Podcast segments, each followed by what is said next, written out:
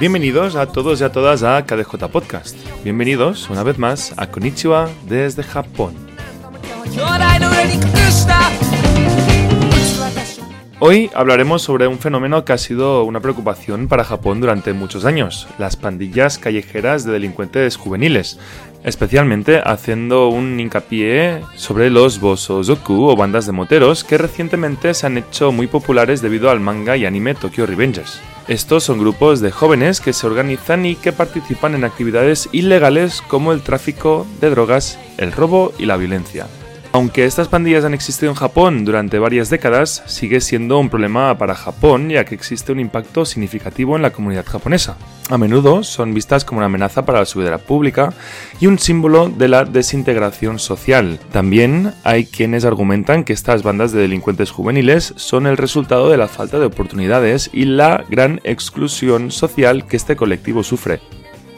Antes de empezar con el episodio de hoy, nos gustaría dar la bienvenida a dos nuevos mecenas. Ellos son Roberto y Esme Jotaru. Muchísimas gracias eh, de parte de todo el equipo por convertiros en mecenas y apoyar este proyecto económicamente agradeceríamos que os pusierais en contacto con nosotros y nosotras, ya sea por correo electrónico enviando un mensaje a kdjpodcast.gmail.com o por Twitter indicándonos vuestro usuario de Telegram para añadiros al grupo de mecenas que tenemos en esta plataforma donde además de poder hablar con nosotros directamente, podrás podréis conocer al resto de mecenas, que son gente súper amable y simpática, y también debatir con nosotros cualquier tema y proponer temas también para futuros programas.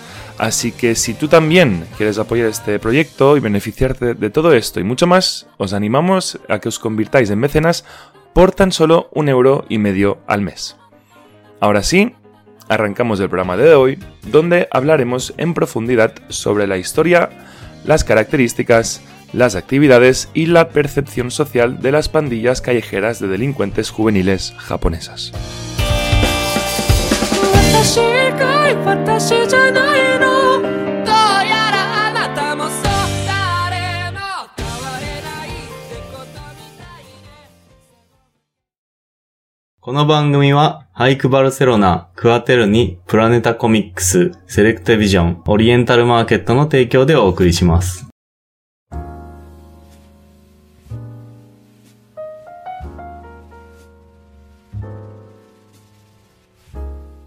Empezamos con la historia de estas pandillas de delincuentes juveniles, y es que tienen sus raíces en la posguerra, cuando muchos jóvenes frustrados se sintieron rechazados por la sociedad, debido a la pobreza y a la falta de oportunidades.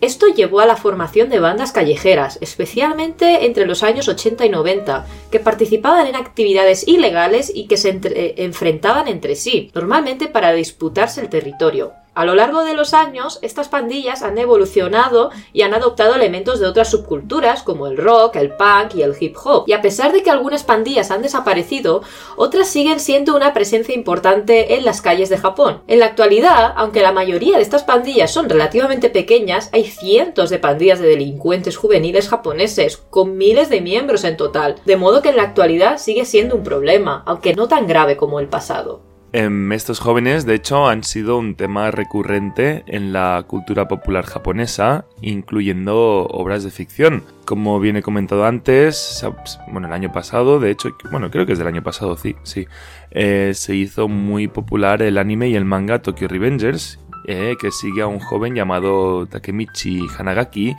quien viaja en el tiempo para evitar el asesinato de su novia por parte de una pandilla de delincuentes juveniles. Así es como el protagonista Takemichi se une a una pandilla llamada Tokyo Manji Gang, cuyo símbolo es una saubástica budista.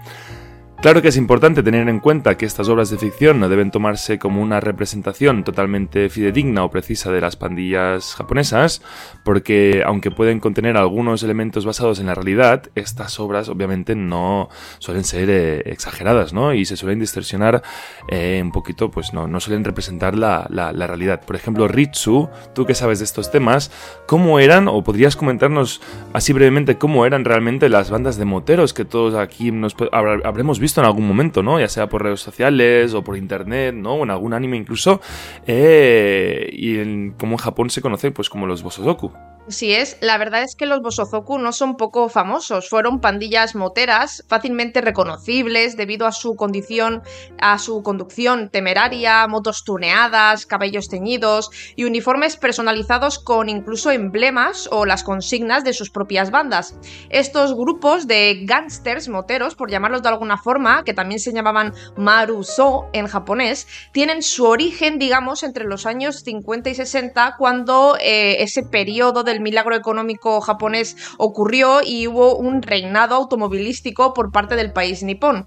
Una época en, la que eran eh, conocidos estos grupos como Kaminari Soku o tribus del trueno, gracias a grupos como los famosos también Black Emperor, de los cuales hablaremos un poquito más tarde. Y bueno, mm, por analizarlo un poco superficialmente, pues su estética contaba con elementos propiamente japoneses, a saber las flores del crisantemo, las banderas imperiales, que eran pues una muestra de su carácter rebelde y beligerante, pero también de su fuerte ideología nacionalista. Y aunque sus uniformes cuentan con un corte militar europeo, una mezcla entre el gakuran escolar clásico que vemos hoy en día y el eh, sagyogi, que es el mono de trabajo, están normalmente complementados por otras, otras prendas, como por ejemplo las famosas chaquetas serigrafiadas o tokofuku. Aunque, ojo, esto es el caso de los hombres, las mujeres recibían el nombre de Sukeban y tenían sus propias pues características. Eh, ¿Verdad, Saori? Tú seguro que Saori eras una Sukeban en tus años mozos. Las Sukeban eran moteras que demostraban su rebeldía femenina en las calles. Y es que esas jóvenes, cansadas de las actitudes patriarcales de esos Bosozoku, pues que son liderados por miembros masculinos siempre, decidieron crear sus propias agrupaciones de pandilleras entre los años 70 y 80.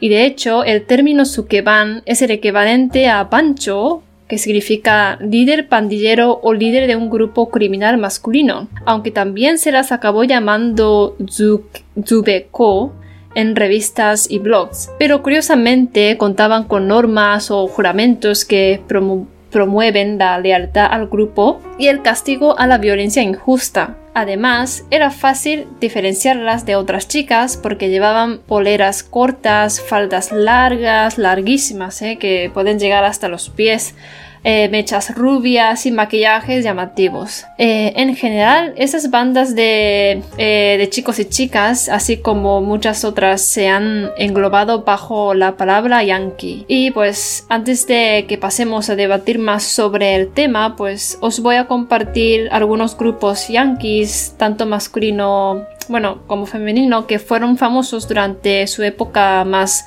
apógena.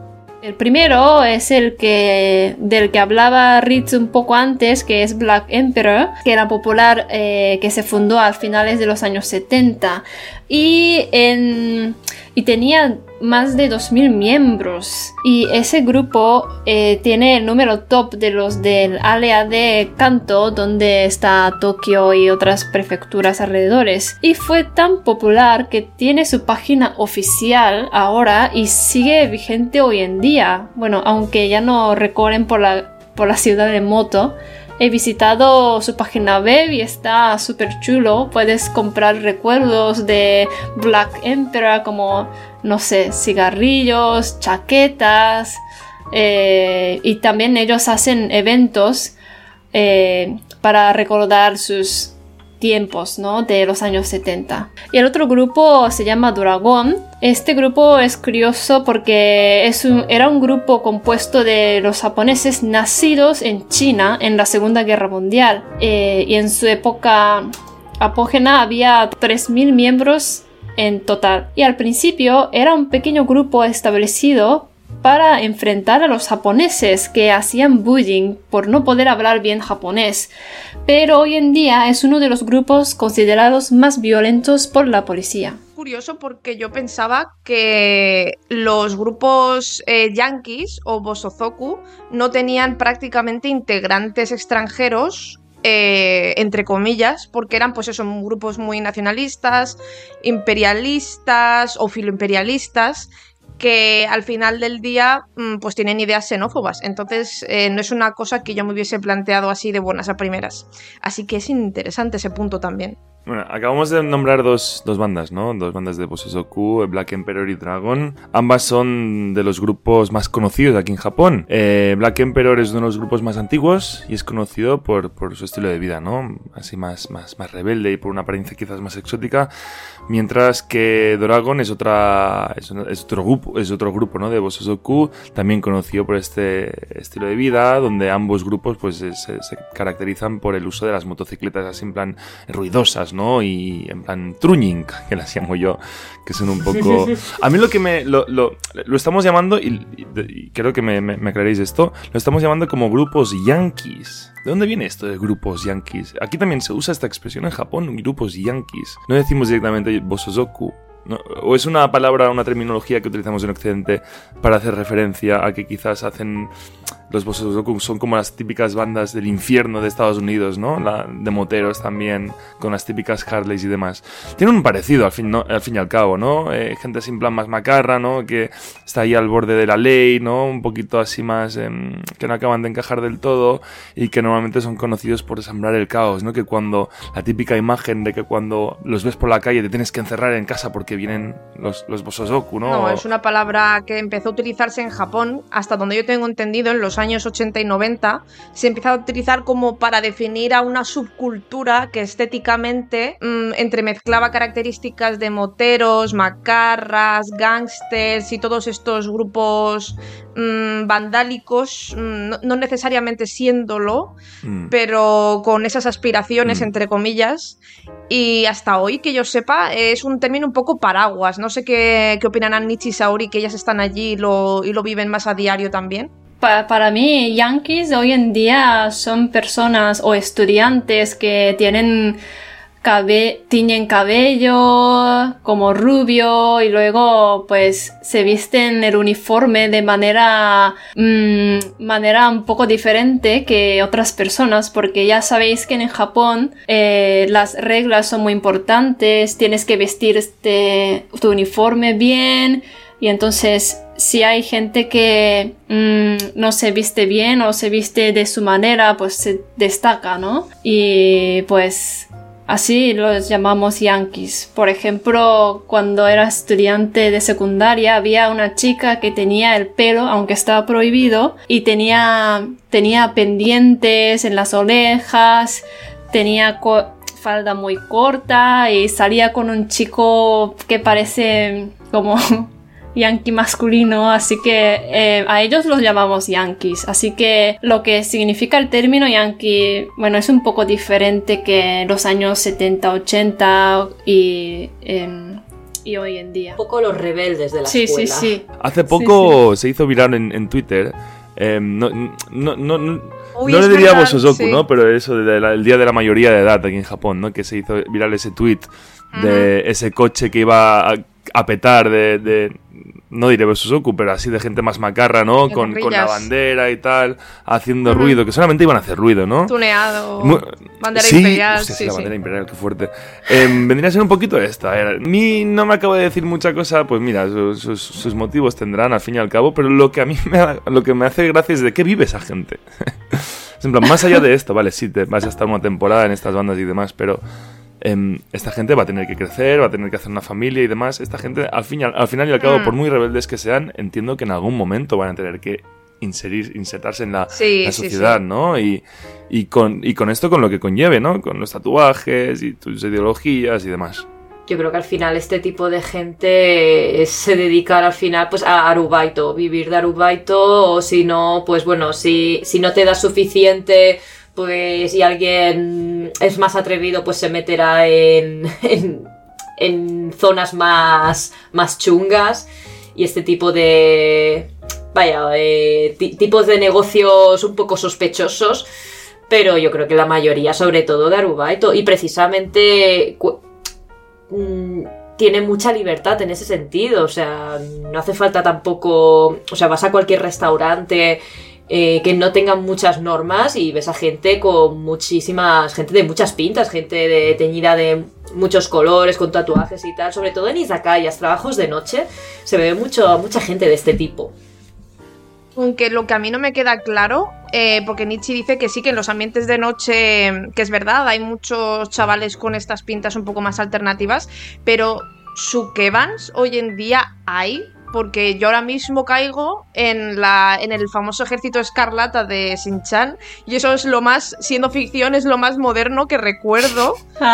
Eh, porque, no, de verdad, es que no... Y cuando fui a Japón sí que veía eso, a macarras, a jóvenes así alternativos y tal, mm, siendo hombres que formaban parte de, grupos, digamos, pero cuando eran mujeres no es porque formasen parte de grupos, simplemente eran guiarus eh, o eran, pues eso, chavalas con esas pintas hmm. eh, alternativas, pero no necesariamente formaban parte ni eran novias ni nada de delincuentes juveniles ni nada. Entonces, hoy en día, vosotras, eh, vosotros creéis que hay sukebans o algo parecido en Japón, en plan versión femenina de todo esto. Voy a dar mi, visión súper rápida. Yo creo que tal y como está, y, mi visión, ¿eh? quizás eh, entiendo que la de Nietzsche y Saori obviamente van a ser diferentes a las mías, pero tal y como está planteada la sociedad japonesa, yo creo que no hay lugar de que estas personas puedan mantener este doble tipo de vida, ¿no? Mantenerse fiel a sus ideales y tener una vida normal, ¿no? Porque contrasta tanto este tipo de, de, de, de, actitudes y tan macarra y tal, que vale que Japón tenga lugar para todo el mundo, ¿no? Y que, y que al fin y al cabo puede ser como, como tú quieras que, se, que, que, que, aquí se te puede llegar a aceptar por tu vestimenta, por lo demás, ¿no? Pero no veo a una persona, a una sukeban en este, en, en este caso, ¿no? A, 100% integrada, ¿no? Como decía Nietzsche, quizás trabajando en algún baito de algún conocido, familiar, tal, que no requiere tanto estar tan metido, pero es que no, no. Yo todavía no he visto ni una. Yo la verdad es que tampoco he visto. Lo máximo que he visto es lo que comentabas tú, Richo, eh, Gyarus y bueno, chicas que pues que se nota mucho que es además en un ambiente de fiesta siempre los he visto cuando vas de noche, sobre todo en ciertas zonas. Sí fin de semana. El fin de semana y de noche y tal, te encuentras a muchas chicas que además por el tipo de ropa también que llevan, que van más, vamos, que se, que van mucho más desvestidas, por así decirlo, porque las japonesas por lo general son bastante recatadas a la hora de vestir y se tapan mucho, pero esas chicas, eh, nada, van un poco así rollo top y shorts y a vivir la vida, que, me parece genial, pero claro, se nota mucho esta diferencia con, con el, el la típica japonesa más bien eh, bueno, la japonesa modelo, ¿no? Por así decirlo. Yo no he visto, no sé si antiguamente se veía más, la verdad, o depende también de las zonas donde vayas, pero por lo general yo cuando he ido de noche lo máximo que he visto han sido guiarus y chicas un poco así más garrulillas y tal, pero nada nada nada parecido a lo que hemos explicado antes en la historia. Nada como en los 70, 80 y tal, sí, sí. Yo para este programa he investigado mucho y he encontrado varias imágenes de Sukeban y es que no me puedo creer que en Japón hace como 30 o 40 años existía ese tipo de chicas eh, es todo completamente diferente, todos gritaban así muy fuertes, eh, era otra época. Hoy en día, bueno, las mujeres seguimos iguales, fuertes, pero de otra manera. No, pero sí que es verdad que a veces se ven vídeos y documentales de Japón de los años 80 y verlos, o sea, solo ver una, una parte de, no sé, japoneses en un izakaya en los años 80, ya el ambiente que se respira es muy diferente al actual. Y luego también el tema de que allí van mucho de discotecas, cosa que hoy en mm, día en Japón el tema de ir de discotecas está como hasta mal visto incluso, pero en los 80 era muy común, la gente eh, iba ahí, se desmadraba, estaban toda la noche ahí bailando en la discoteca, es que me parece ahora súper irreal porque no, el tema discoteca aquí no, es muy fuerte, ha cambiado muchísimo los japoneses. Somos más débiles ahora. Somos, Somos débiles ahora. Tenemos que subir a las motos sin irte tan lejos, yo qué sé, me, pongo un ejemplo, la ruta del bacalao, ¿de, qué, año era esto? De que la típica ruta que se hacía por Valencia y por demás, antes ahora ya no existe. Ah, claro, todas estas o sea, estos movimientos más macarros y demás. El punk, o sea, el punk era un movimiento, o sea, un género, estilo de vida, 80, 90. Eh, bueno, todos En, en, pequeña o gran medida hemos vivido, ¿sabes? Esta, estas estas bandas, ¿no? Callejeras. No digo no tienen por qué ir en moto, pero todas estas tribus urbanas, eh, cada, cada país ha tenido la suya, ¿no? Entonces, bueno, cada uno... Em, sí que es cierto que los tiempos ya no son los mismos, ¿no? Y, es, y socialmente la percepción que se tiene ya no está tan bien, tan bien vista, ¿no? Quizás lo que se espera de ti a día de hoy es que, bueno, dejes estas cosas, ¿no? Y que seas una persona, pues, con las cosas eh, más atadas o con otra perspectiva o con las cosas más asentadas dentro de tu cabeza y que no estés por, por cháchara, ¿no? No sé. Em, como todas bandas em, callejeras y como todas las bandas, aunque no sean callejeras, como todas las bandas de delincuentes, debe haber una jerarquía, ¿no? Entonces, esta... Sí que es cierto que esta jerarquía puede variar en función del grupo en cuestión, ¿no? Pero generalmente suelen seguir una estructura similar. El líder del grupo se conoce como Oyabun, no sé si me, no sé si me equivoco, es Sao, pero Oyabun y es quien, es el, es quien toma ¿no? las, las decisiones quizás más importantes y quien dirige más o menos el grupo, ¿no? Pues el segundo mando, así entre comillas, es conocido como el Wakagashira, Wakagashira, que lo estoy leyendo aquí en, japonés, Wakagashira, sí. Y creo que es como la, segunda, la, mano derecha, ¿no? De, de, del Oyabun, ¿no? A supervisar a los demás miembros del, del grupo, ¿no?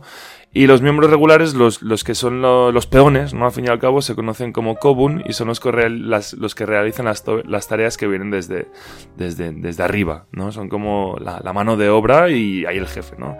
Entonces, esto de nuevo se ve muy bien reflejado en el anime Tokyo Revengers. Entiendo que mucha gente que nos está escuchando la, la ha visto y entiendo que mucha otra gente no. Pero bueno, es una. Si lo queréis ver de manera más gráfica, yo lo recomiendo, está bastante bien.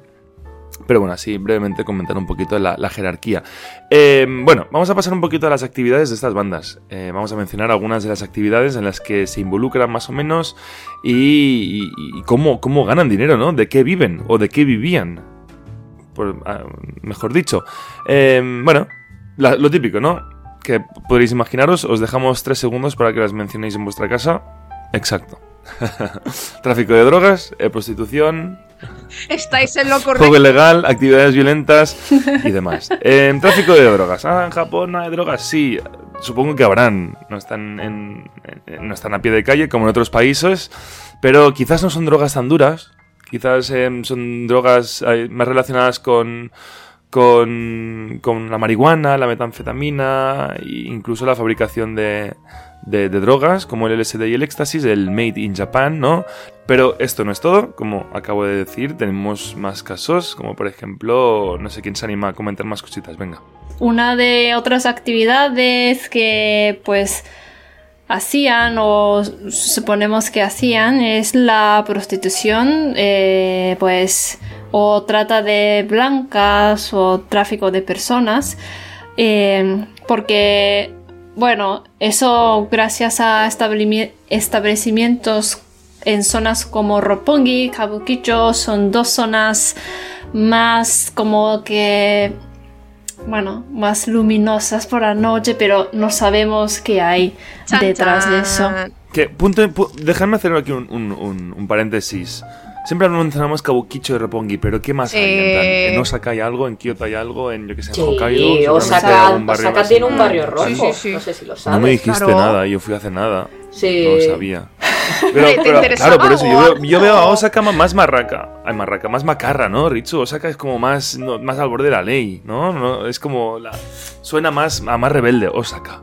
En plan, me imagino más, en plan más. Allí son más rebeldes. Ya, ya de por sí, ya viene de serie eso. Más, más marranos. Pasamos también a juegos ilegales, eh, como son los pachincos, eh, por ejemplo, que no cumplen las normas, o ya pasando al siguiente nivel, eh, sala de juegos clandestinas, que ahí sí que juegan a juegos como el baccarat o el póker, y con apuestas y, todo lo que te puedas imaginar. Si vais a un pachinko y veis una puerta que accede a una sala en la cual hay una serie de señores rodeando una mesa de póker, con gafas de sol y pintas muy chungas con tatuajes, no entréis. O sea, eso no, no es un juego especial ni nada por el estilo. Mm, os recomiendo iros de ahí. Mm, no sé. Consejo. No están con el cable Link con la Game Boy cambiando así Si el Pokémon Go te dice que entres ahí, tú ni puñetero caso al Pokémon Go, sal corriendo. eh, no hay una sí, Poké parada, hay una Poké puñalada. Y bueno, eh, hablando de puñaladas, las actividades violentas pues también son parte del día a día de estos grupos yankees y tal. Eh, desde la extorsión a la agresión, al robo y, demás. De hecho, algunas pandillas, que no todas, tienen vínculos con la Yakuza o otras redes criminales y hacen, pues, como, ¿cómo decirlo?, mandados eh, o pequeños recados, entre comillas, para, para, estos, para estas organizaciones criminales más, más grandes. Claro, es que hemos comentado todo esto, hemos comentado el tráfico de drogas, la prostitución, los tatuajes, ¿no? la vestimenta, y claro, son rasgos que podemos identificar rápidamente y claramente Con, la Yakuza, ¿no? Es en plan, hostia, si los Yakuzas también tal. Pero son dos cosas diferentes. Las Yakuzas no van con bici, no van con moto, no van con Bueno, pueden, Sería raro, ¿no? Pero vaya.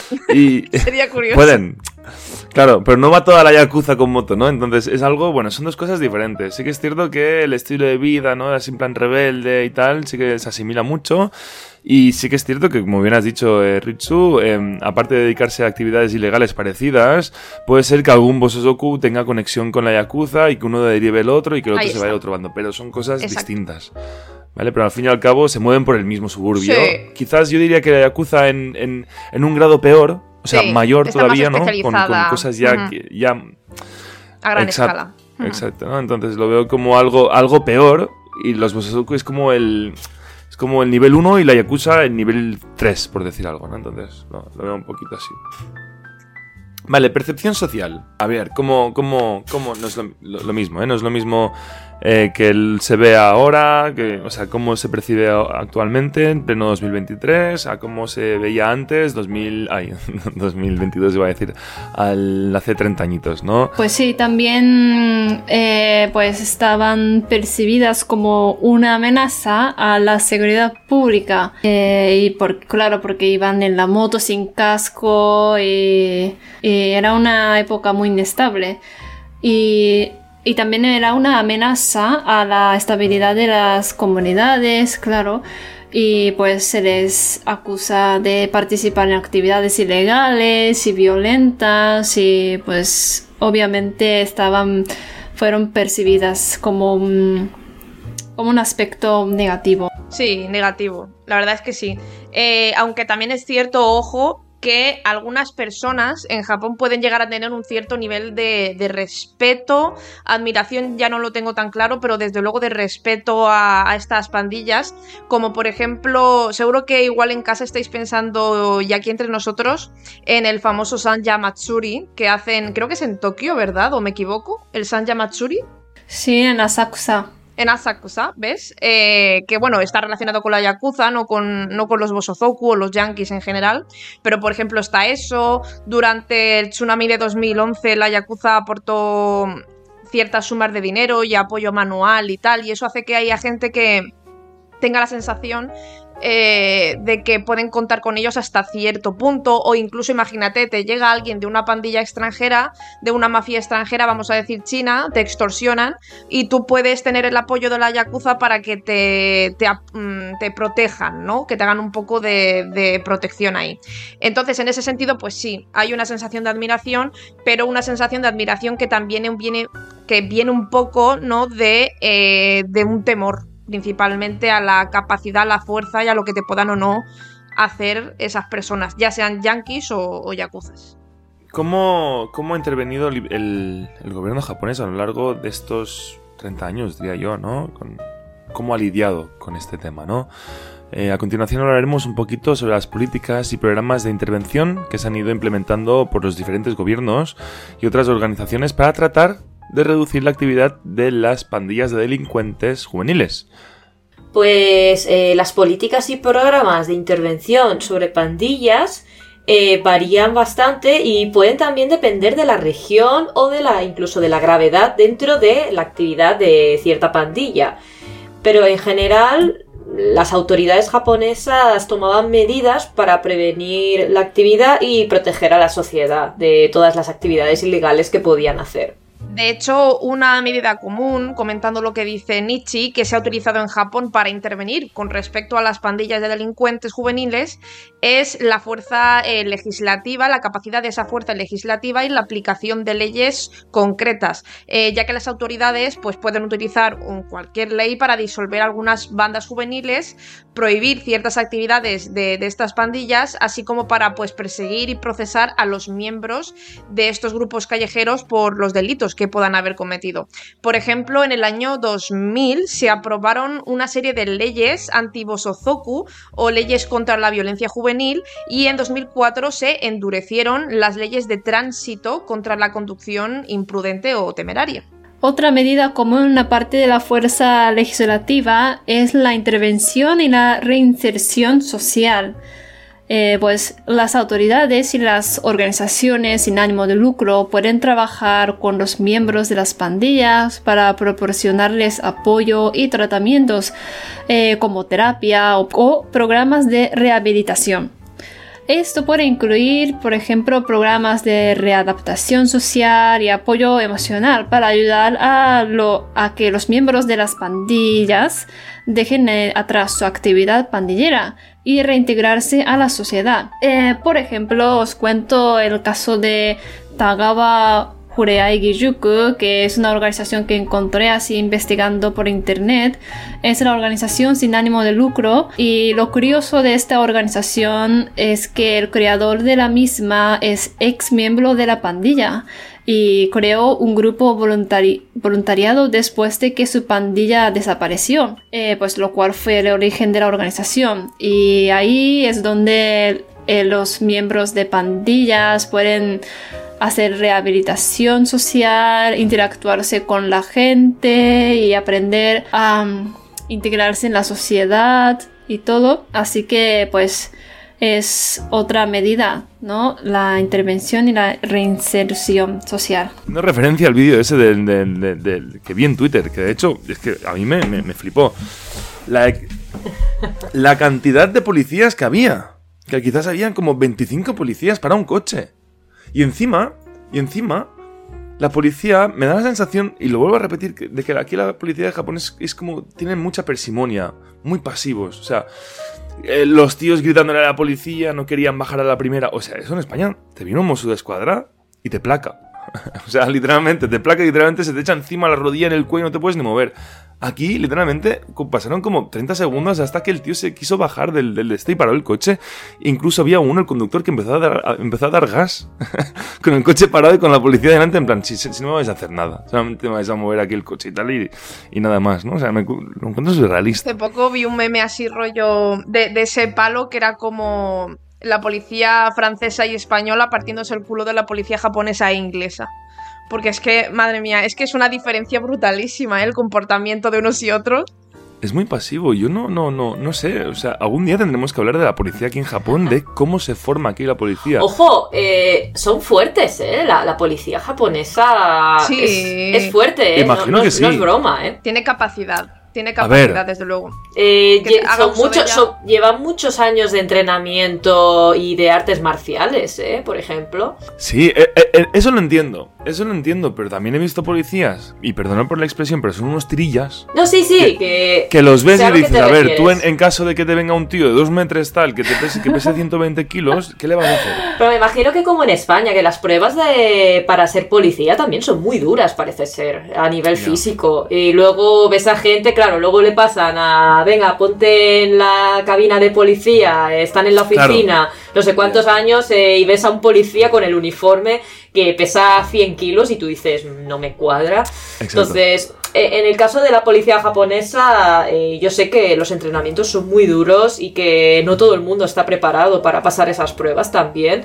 Pero sí, sé a lo que te refieres, con que a veces pues se les ve muy, muy pequeñitos. la apariencia. esto es que lo, bueno, y se rompe. Lo bueno de la policía japonesa, yo creo que es la, vamos a decir, entre comillas, la inteligencia de la policía japonesa.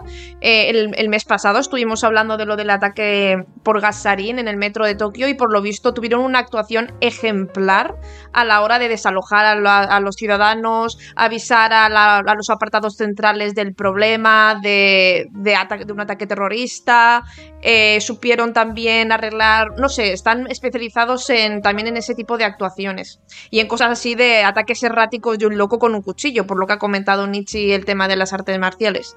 Y eso es de valorar, que hay que tenerlo en cuenta dentro de la policía japonesa, eso sí es cierto. Em, hablando de bandas moteras, yo sé de dos personas que tienen muchas motos aquí en Japón.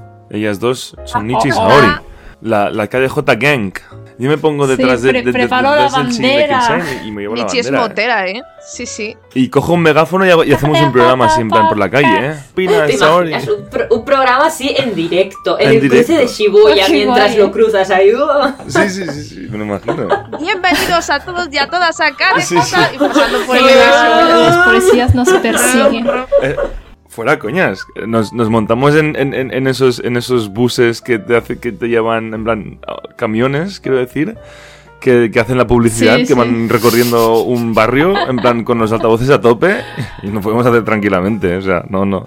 Em, bueno, va, experiencias personales con Bosozoku. Yo no, yo no he tenido ni una, ¿eh? L- el único Bosozoku que he tenido aquí en Japón, literalmente, es la ambulancia que pasa a 7 kilómetros por hora a las 3 de la mañana cuando no hay nadie en la carretera y va lento y con la sirena a tope. Y es en plan, a ver, por favor. y empieza con el megáfono, eh, que no entiendo una mierda, pero empieza dando por culo y dices, pues no hay nadie. Quita la alarma y rápido. no lo entiendo. Yo sí, yo sí he visto Bosozokus en directo y es solo una vez, pero fue bastante divertido. Bueno, a ver, es que no me lo esperaba tampoco.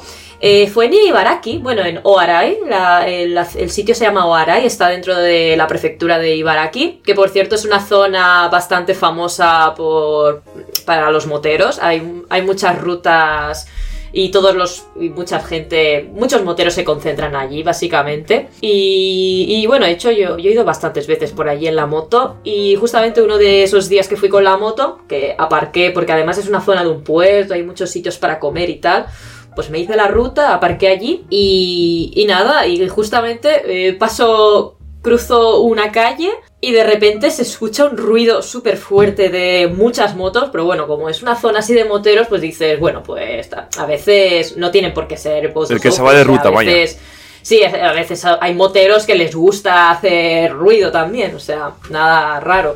Pero era demasiado ruido y cada vez era como que venía, ¿no? Que era más fuerte y digo, uy, este ruido ya no es normal. Y no exageraría si digo que empiezan a venir motos, pero de estas de las... Es como Harley. que tienen el, ma- el Típico, mango típico- alto y típico el Harley. asiento gigante. el mango alto, Sí, sí, sí. exacto, exacto, exacto. Y con las banderitas también, y además las pintas que tenían, pintas de macarras de total, o sea, eso era una banda. Una banda, y no exagero si dije que es que pasaron muchas y, y eran como 100 motos o más. Eh, ahí había más de 100 motos y es que no, crucé una calle y tenía que cruzar otra y, y me tuve que quedar ahí varios minutos porque no paraban de pasar motos y pum, y pum, y pum, y yo en plan, pero ¿qué está pasando? Que estoy aquí acorralada y no puedo cruzar. Y era una burrada. Y, además, una de las, de las cosas que más, que, que más gracia me hizo es que todos los que estaban ahí era gente bastante mayor, o sea que tenía como sus 60 años arriba y eran, Eran plan, nostálgicos de sí, su sí. época. y ahí lo estaba comentando porque fui con unos, bueno, fui con mi marido y unos colegas más y lo estábamos comentando de esto, son de la Sí, época, sí. ¿eh? Que vienen aquí a recordar viejos tiempos. La Increíble. primera pero sí, generación sí. de Bosozokus.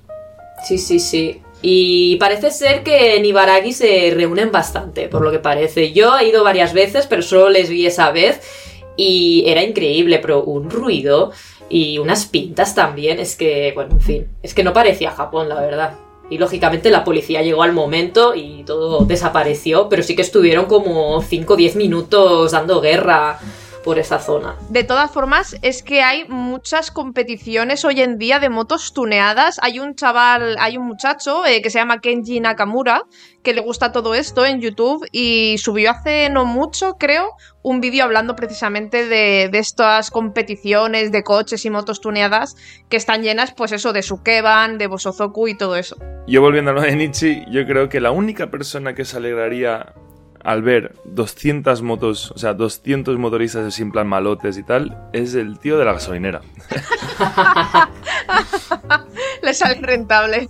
¿Qué, ¿Qué pasaría? Todas las motos se convierten en eléctricas. ¿Eh? Estarán muy tristes los bosodocos pobres. ¡Ya! Oh. Lo, lo siento mucho por ellos. Harían- harían- ya solo hay. Harían como yo de pequeño.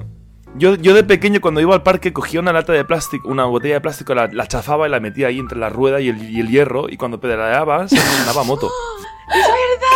Es verdad. ¿Qué tipo Se de hacía, se ju- hacía, se juego hacía. Que sí que se hacía, Saori, eso se hacía en España. Sí, sí, yo lo hacía, era mi Nos moto. sentíamos muy mayores, nos sentíamos Oh. muy mayores, Saori. Que No sí, nos sí. juzgues, por favor. Era espectacular. Pues me lo, me Qué shock así. cultural infantil. Sí, cosas que hacíamos. Bueno, vamos em, acabando ya este programa de hoy. Eh, sin antes recomendar algunas películas, ¿no? Así en plan, películas, series, mangas y animes, por si tenéis más interés. Yo creo que, mira, no, no está de más, por si alguien se ha quedado con las ganas. Mira, a mí me interesan los Bososoku o tengo una moto y me interesa este mundo, ¿no? Empiezo yo recomendando, como bien he dicho a lo largo... ¡Hasta los macarras! A lo largo de este programa, em, eh, Tokyo Revengers, Baki de Grappler y Kuroko no Basket, que si no recuerdo mal, este último está en Netflix. Sí, Y creo que Tokyo sí. Revengers creo que no está en Netflix, pero Kuroko no Basket sí que está en, en Netflix, sí. Tokyo Revengers está en Disney Plus. Disney Plus. No sé si lo tienen también en Crunchyroll, por cierto. Eh, yo recomiendo personalmente la serie Sukeban Deka, que es del 87. Bueno, es una serie de películas, eh, es una saga, echadle un ojo. Está muy divertida, muy de su momento. Eh, Kamikaze Girls, que es de 2004, viene de, de un libro, pero bueno, es buenísima esa película, muy, muy también de su época. Y finalmente un anime que a mí me, me encanta, de verdad, tiene su novela ligera, su manga, pero el anime me, me parece buenísimo, que es eh, Durarara, eh, que es de 2010. Echadle un ojo porque ahí se lleva mucho este tema de las, de las confrontaciones callejeras y estos subgrupos juveniles. Pues yo recomiendo eh, un manga, bueno, también hay anime, pero sobre todo el manga lo recomiendo, The Crows, que también va de bandas callejeras y tal, está bastante bien y tiene el, el manga, creo que eran unos 12 o 14 tomos, o sea que tampoco es muy muy larga, pero está bastante bien. Y luego un clásico de los clásicos que también tiene manga y anime, que es el Grid Teacher Onizuka, que bueno, es de comedia, Oh, me pero encanta. el mismo protagonista es un yankee. Sí, he visto Oh, la telenovela. Sí, es que está muy bien, está muy bien, está muy bien hecha. Y ha tenido mucho éxito en su, en su día, así que ahí lo tenéis. Eh, pues recomendaría dos mangas que la verdad es que no he leído y me gustaría. El, el primero es Kyokara Oreba, que se trata de dos eh, yankees que luchan contra otros yankees y tal. Son muy chulos, que salieron los, los años 80 y 90.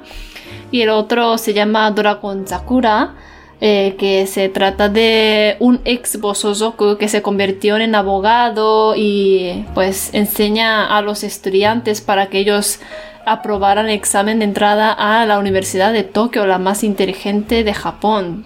Vale, pues tras esta batería de recomendaciones vamos a pasar al último punto de nuestro guion. Como bien ya sabréis, os podréis imaginar, em, eh, viene el turno de las preguntas de los seguidores, donde los oyentes nos preguntan lo que quieran relacionado siempre y cuando con este tema, ¿no?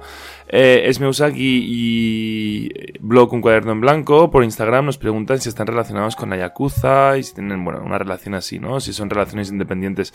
Em, hemos dicho que sí y no. No directamente, sí que es cierto que son, bueno, así bandas más, más, más, no criminales, ¿no? Para, para, para que nos entendamos.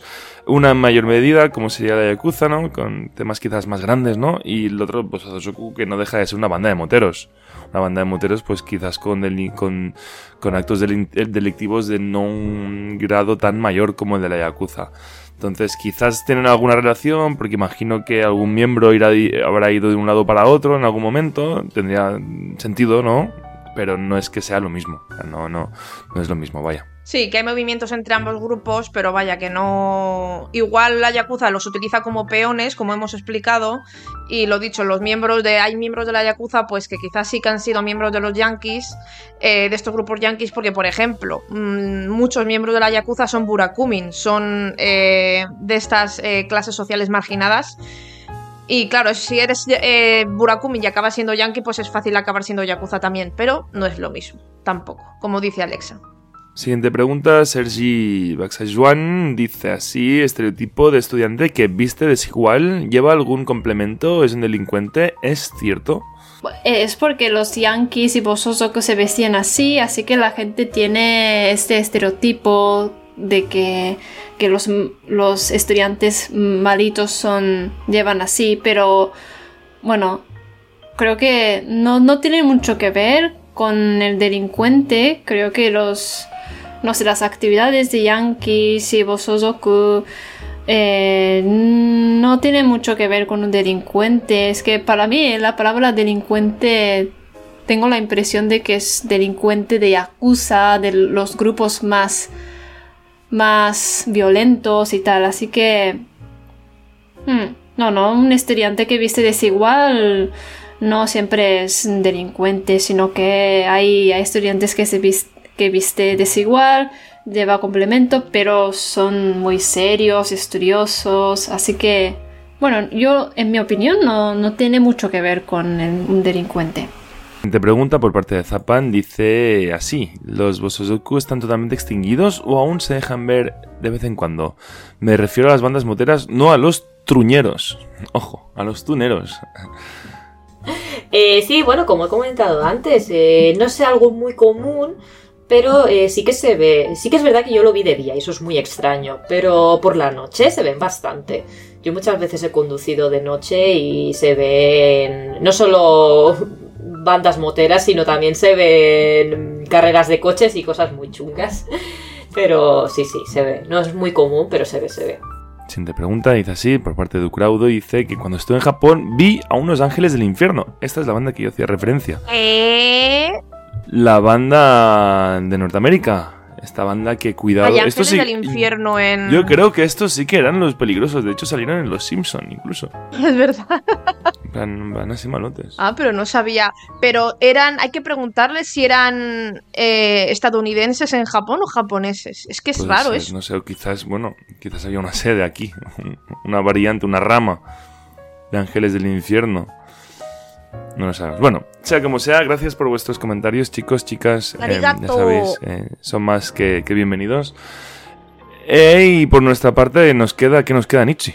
Ay, Nichi y Richu, ¿qué nos queda por aquí? Pues nada, anunciaros que estamos organizando un par de sorteos, ya que no tuvisteis nada en Navidad ni en Reyes Magos, pues tenemos un par de cositas para vosotros que aún estamos planteando, pero que desde la semana que viene podréis participar en ellos, en estos sorteos, si nos seguís por Twitter y o e Instagram. Así que estad atentos y atentas. Sí que es cierto que aquí el, tema de las motos y Japón y demás es quizás un tema que muchos de vosotros los oyentes ya habréis visto si habéis estado aquí en Japón o, seguramente por redes sociales. Pero bueno, es un tema donde hemos bueno, repasado así brevemente pues su historia, de dónde viene, sus características, su eh, vinculación, por qué se llama una banda criminal, ¿no? Eh, cómo actúan, el tipo de jerarquía que tienen, ¿no? Y, y algunos ejemplos también por ahí. Y bueno, esperamos que como siempre hacemos estos programas para que tengáis em, una opinión más crítica, que cuando os hablen de este tema pues se- sepáis qué responder, ¿no? Porque imagino que si nos escucháis pues es porque tenéis un mínimo interés por la cultura japonesa y esperamos pues que os haya ayudado y tengáis un poquito las cosas más claras que por eso lo hacemos básicamente.